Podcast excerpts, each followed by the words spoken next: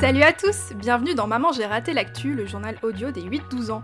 Moi, c'est Marika et un mercredi sur deux, on va vous expliquer un événement de l'actualité. Mais pas que, n'est-ce pas Hélène? Absolument, et nous allons aussi vous faire découvrir un lieu, une activité, un métier, comme si vous y étiez. Et ça, ce sera le reportage de la semaine. Et puis nous vous partagerons aussi nos coups de cœur culturels. Alors des films, des livres, des jeux vidéo, des jeux de société, des expos, bref, tout y passe.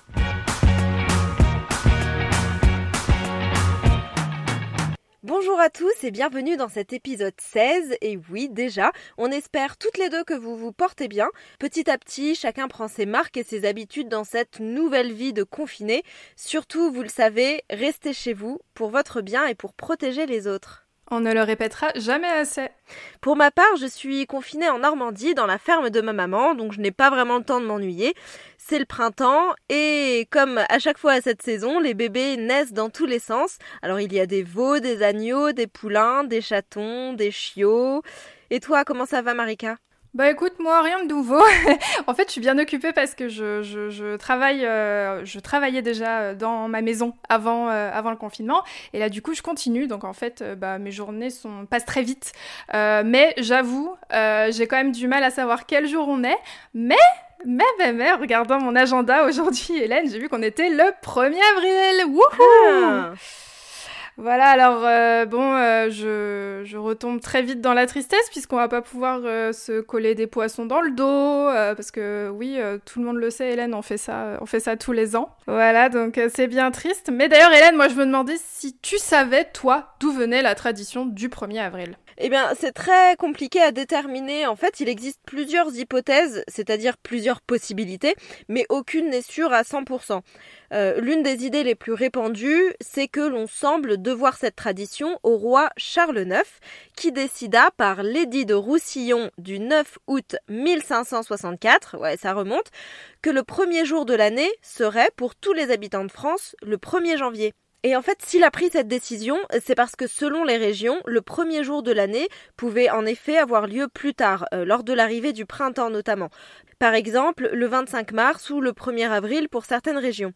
Et à cette époque, le premier jour de l'année était celui où l'on s'offrait des cadeaux que l'on appelle des étrennes. Ah oui, mais attends, mais ça, ça existe toujours aujourd'hui. C'est vers la fin de l'année, euh, par exemple, tu, tu, le donnes à ton facteur ou au concierge de l'immeuble. En fait, c'est pour euh, lui dire merci du travail qu'ils ont fait euh, tout au long de l'année. C'est ouais, c'est pour faire un petit geste. Exactement. Et pour se moquer des gens qui n'auraient pas eu l'information que le premier jour de l'année n'était plus le 1er avril, mais le 1er janvier, eh bien certains farceurs s'amusaient à offrir des cadeaux ridicules tels que des chaussettes trouées.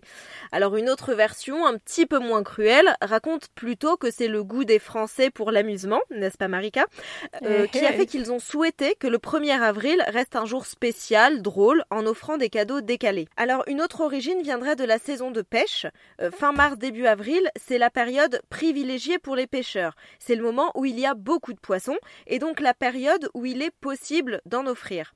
Le 1er avril euh, correspond aussi avec la fin de la période de carême pour les chrétiens. Il s'agit en fait d'une période de 40 jours, juste avant les fêtes de Pâques, où les croyants doivent s'abstenir de manger certains aliments comme la viande. Le poisson, en revanche, est toléré durant cette période, alors peut-être s'agirait-il d'une célébration pour fêter la fin du carême. Bon, alors chacun retiendra la version qui lui plaît le plus. Moi, j'avoue que les chaussettes trouées, c'est un peu l'histoire de ma vie, donc euh, voilà.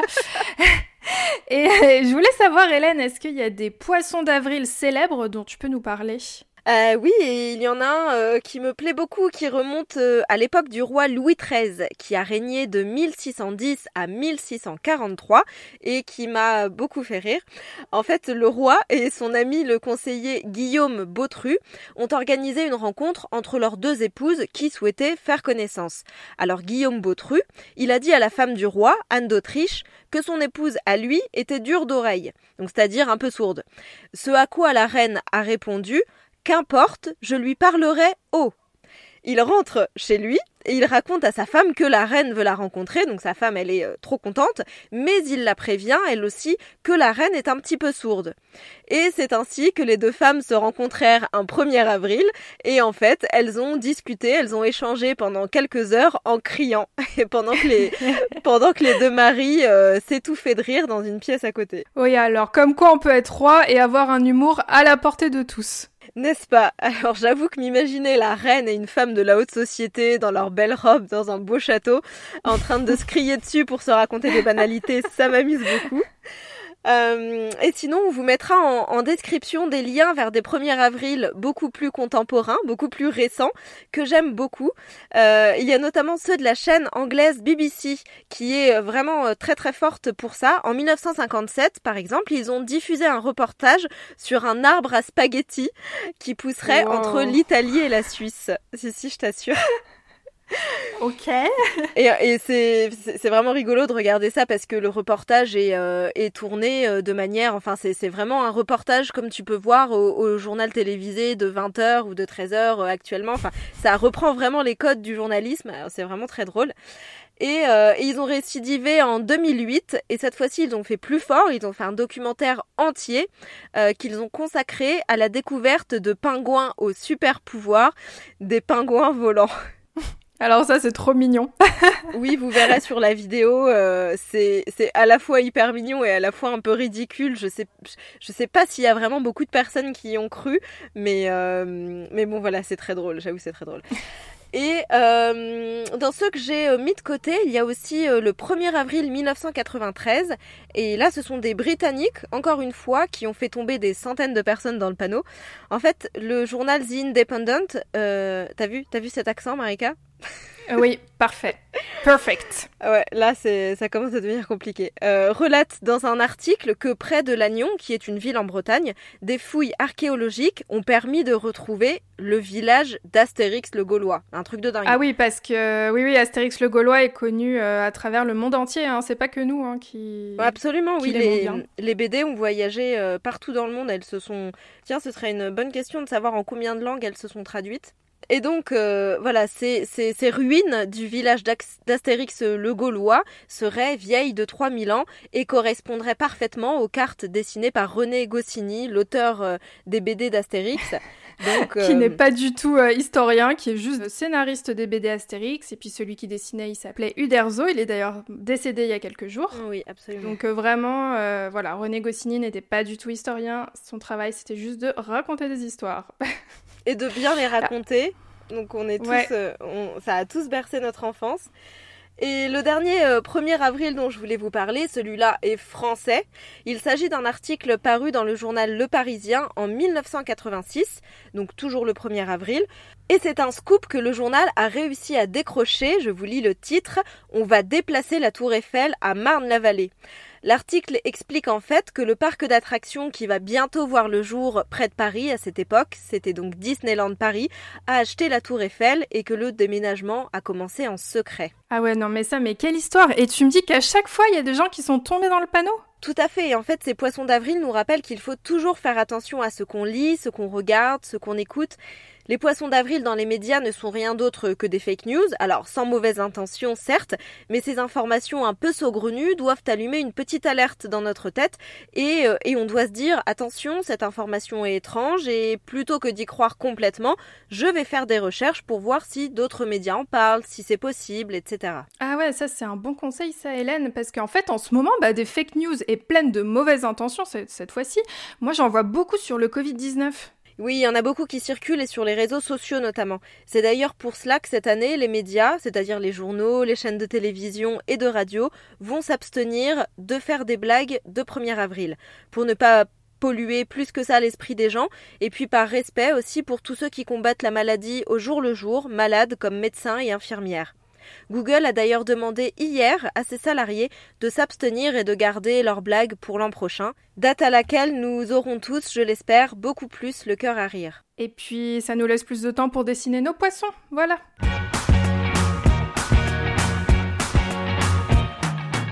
Chaque semaine, un auditeur ou une jeune auditrice, comme toi, nous pose une question. Notre mission, trouver quelqu'un pour y répondre. Voici la question de la semaine. Bonjour, je m'appelle Alice, j'ai 9 ans, je suis en CM1 et ma question est-ce que le coronavirus a déjà existé avant? Alors merci Alice pour cette question très intéressante. Pour répondre à ta question, j'ai interrogé Philippe Sansonetti, il est professeur à l'Institut Pasteur et au Collège de France. Alors l'Institut Pasteur, c'est un centre où on fait de la recherche très connu parce qu'en fait il y a encore beaucoup de choses que l'on ignore bah, un peu dans tous les domaines et le travail des personnes qui travaillent à l'Institut Pasteur, c'est d'encore mieux comprendre comment notre corps fonctionne et surtout comment on peut le soigner quand il tombe malade. Et le Collège de France, c'est un endroit qui fait aussi de la recherche, mais où on peut aussi venir apprendre sur de nombreux sujets. Alors pas que la biologie, il y a aussi les mathématiques, l'archéologie, enfin voilà. Et du coup, Philippe Sansonetti, il était médecin et maintenant il fait de la recherche. Son travail, c'est d'analyser, de trouver comment les microbes sont capables d'aller dans les cellules de l'homme et causer des maladies. Alors, il m'a expliqué que le coronavirus, il existait déjà chez des animaux avant d'arriver chez l'homme et de causer l'épidémie bah, qu'on connaît tous désormais. Tout est parti d'une chauve-souris. Et puis la chauve-souris l'a transmis euh, à un animal euh, plus proche de l'homme, hein, qui semble être euh, cette fois-ci le, pangolin, le, fourmilier. Cet animal est devenu un deuxième réservoir et les contacts de l'homme avec cet animal ont produit ce qu'on appelle un, un saut d'espèce, c'est-à-dire que ce virus a sauté de ces petits mammifères vers l'homme. Et euh, comme il était relativement bien adapté à l'homme, euh, il y cause une maladie. Alors ça s'appelle une zoonose. Euh, la plupart des maladies émergentes qu'on voit actuellement sont en fait des sauts de virus qui existent, qui vivent chez l'animal, parfois sans même euh, lui donner de maladie, mais qui, euh, transmis à l'homme, s'y adaptent et causent des maladies éventuellement sévères. Bon alors tout ça a priori ça vient d'un animal parce que moi j'ai entendu euh, des fake news je pense expliquant que peut-être c'est une maladie qui aurait été créée en laboratoire pour faire qu'il y ait moins d'humains sur Terre tout ça. Alors je confirme, Hélène, c'est une fake news, tu as bien repéré. Euh, L'Institut Pasteur, euh, c'est quand même un organisme, un centre sérieux dont on peut croire les sources. Donc vraiment, tout ce qui vient de l'Institut Pasteur, vous pouvez même aller voir sur leur site si vous avez encore des doutes. C'est très certain, ça provient d'une chauve-souris. Et euh, j'ai également passé un coup de fil à Jean-Paul Salle. Alors, il est professeur spécialisé dans les maladies infectieuses. Tu sais, Hélène, c'est les maladies provoquées par euh, une bactérie, un virus, un parasite. Et euh, il avait déjà répondu à une question de coronavirus pour Maman, j'ai raté l'actu il y a quelques semaines. Mmh, d'accord, c'est un habitué. Eh oui. Alors, en discutant avec Jean-Paul Salle au téléphone, j'ai eu un petit problème de son. Oui, ça m'arrive, c'est ma spécialité. Hein. Franchement, on peut, on peut le dire maintenant. Donc, on ne pourra pas l'écouter. Mais il m'a dit que ce coronavirus, le Covid-19, il existe seulement chez l'homme depuis quelques mois, mais il a eu des grands frères. Parce qu'en fait, le coronavirus, c'est une famille de virus, vraiment. Et dans cette famille, il y a celui donc, dont on parle actuellement, le Covid-19.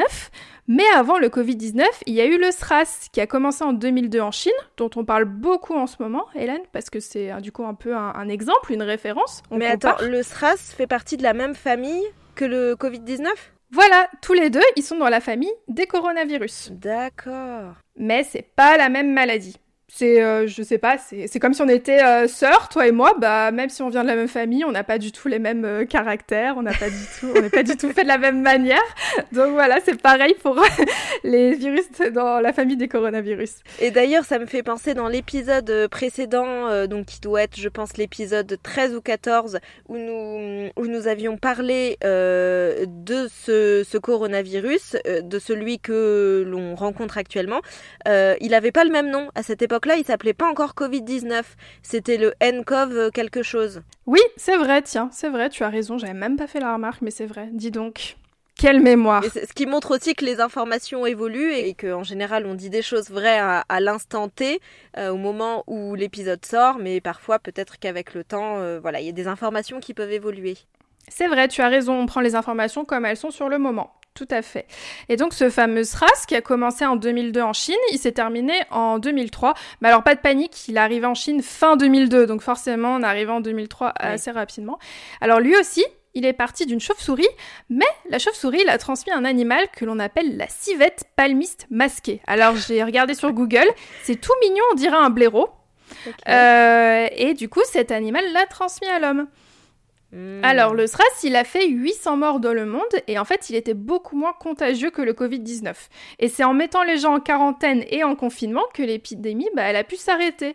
Et pareil, à l'époque, on ignorait d'où venait ce virus, comment il était arrivé chez l'homme. Enfin, franchement, moi, je trouve que l'histoire se répète. Ouais, tu as raison, c'est dingue. Hmm.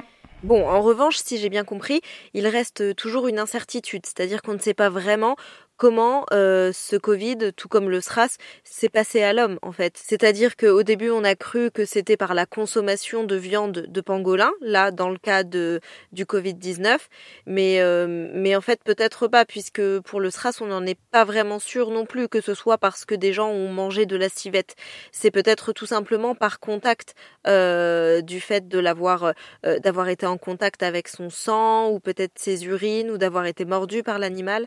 Malheureusement ça reste euh, encore assez flou euh, et, les chercheurs ont beaucoup de travail devant eux, je crois. Si toi aussi tu as une question à nous poser, écris-nous à l'adresse maman-gmail.com. Il nous faut ta question enregistrée, un portable, ça suffit, ton prénom et ton âge.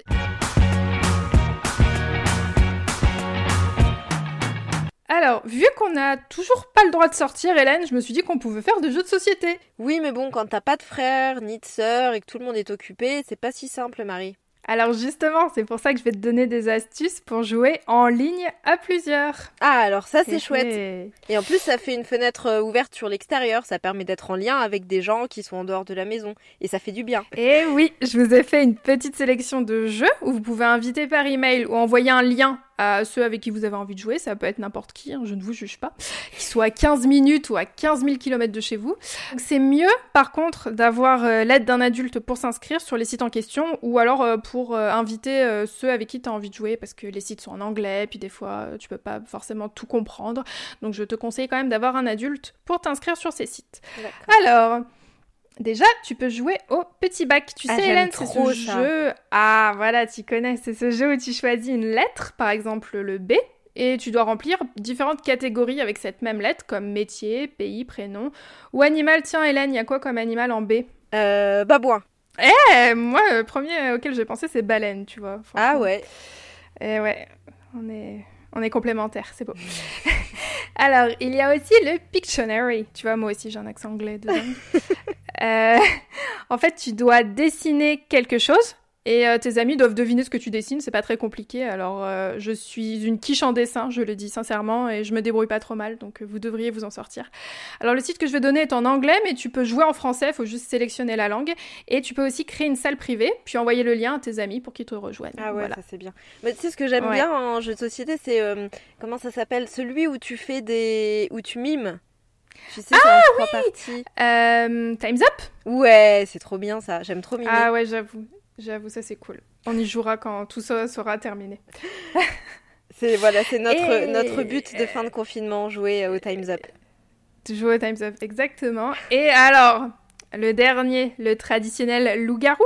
Ah, ah ouais, en ligne? Ouais, ouais. Alors en effet, donc euh, Hélène est surprise parce que normalement c'est un jeu de cartes et en fait le principe est simple. On est dans un village et tu es soit tu es dans le camp des villageois, soit tu es dans le camp des loups-garous.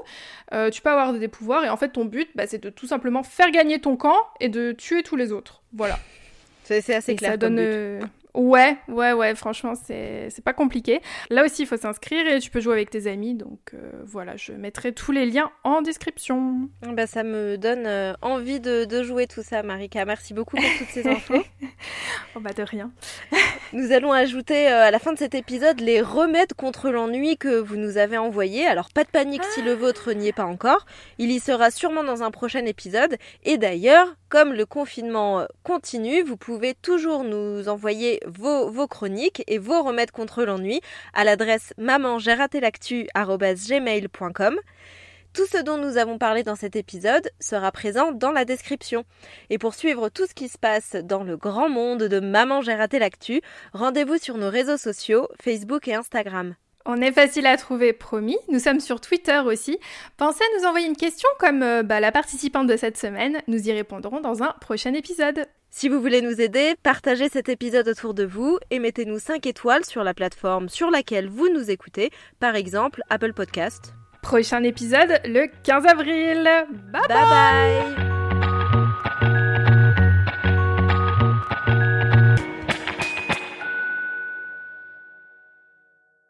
Moi, c'est Mao. Et mon frère, c'est Ange. On a 12 et 7 ans. Quand on s'ennuie, on fait des gâteaux au chocolat et des muffins à la framboise. On fait des batailles dans le lit de papa et maman et on fait des concours dans le trampoline. On part en balade à vélo et on organise des spectacles de magie. On écoute des histoires en faisant de la peinture et on fait une maison au chat. On construit des cabanes dans les arbres, puis on cueille des fleurs pour décorer. Et hop, l'ennui est parti. Mais attention, c'est une recette ultra secrète, hein. Bonjour à tous, je m'appelle Marie, j'ai 10 ans, je vis à Bouliac. Ce que je fais pendant le confinement, c'est que je joue au Playmobil, au poupées LOL, je joue à la maîtresse. Aussi, euh, je suis souvent dehors euh, pour jouer avec euh, mon chien, mes poissons. Je suis avec ma famille et je joue beaucoup dehors en ce moment. Je, regarde la télé parfois. Je joue au médecin, je joue à des jeux vidéo avec mon frère à Lego City. Et voilà un petit peu ce que je fais pendant le confinement, même s'il y a d'autres choses. Au revoir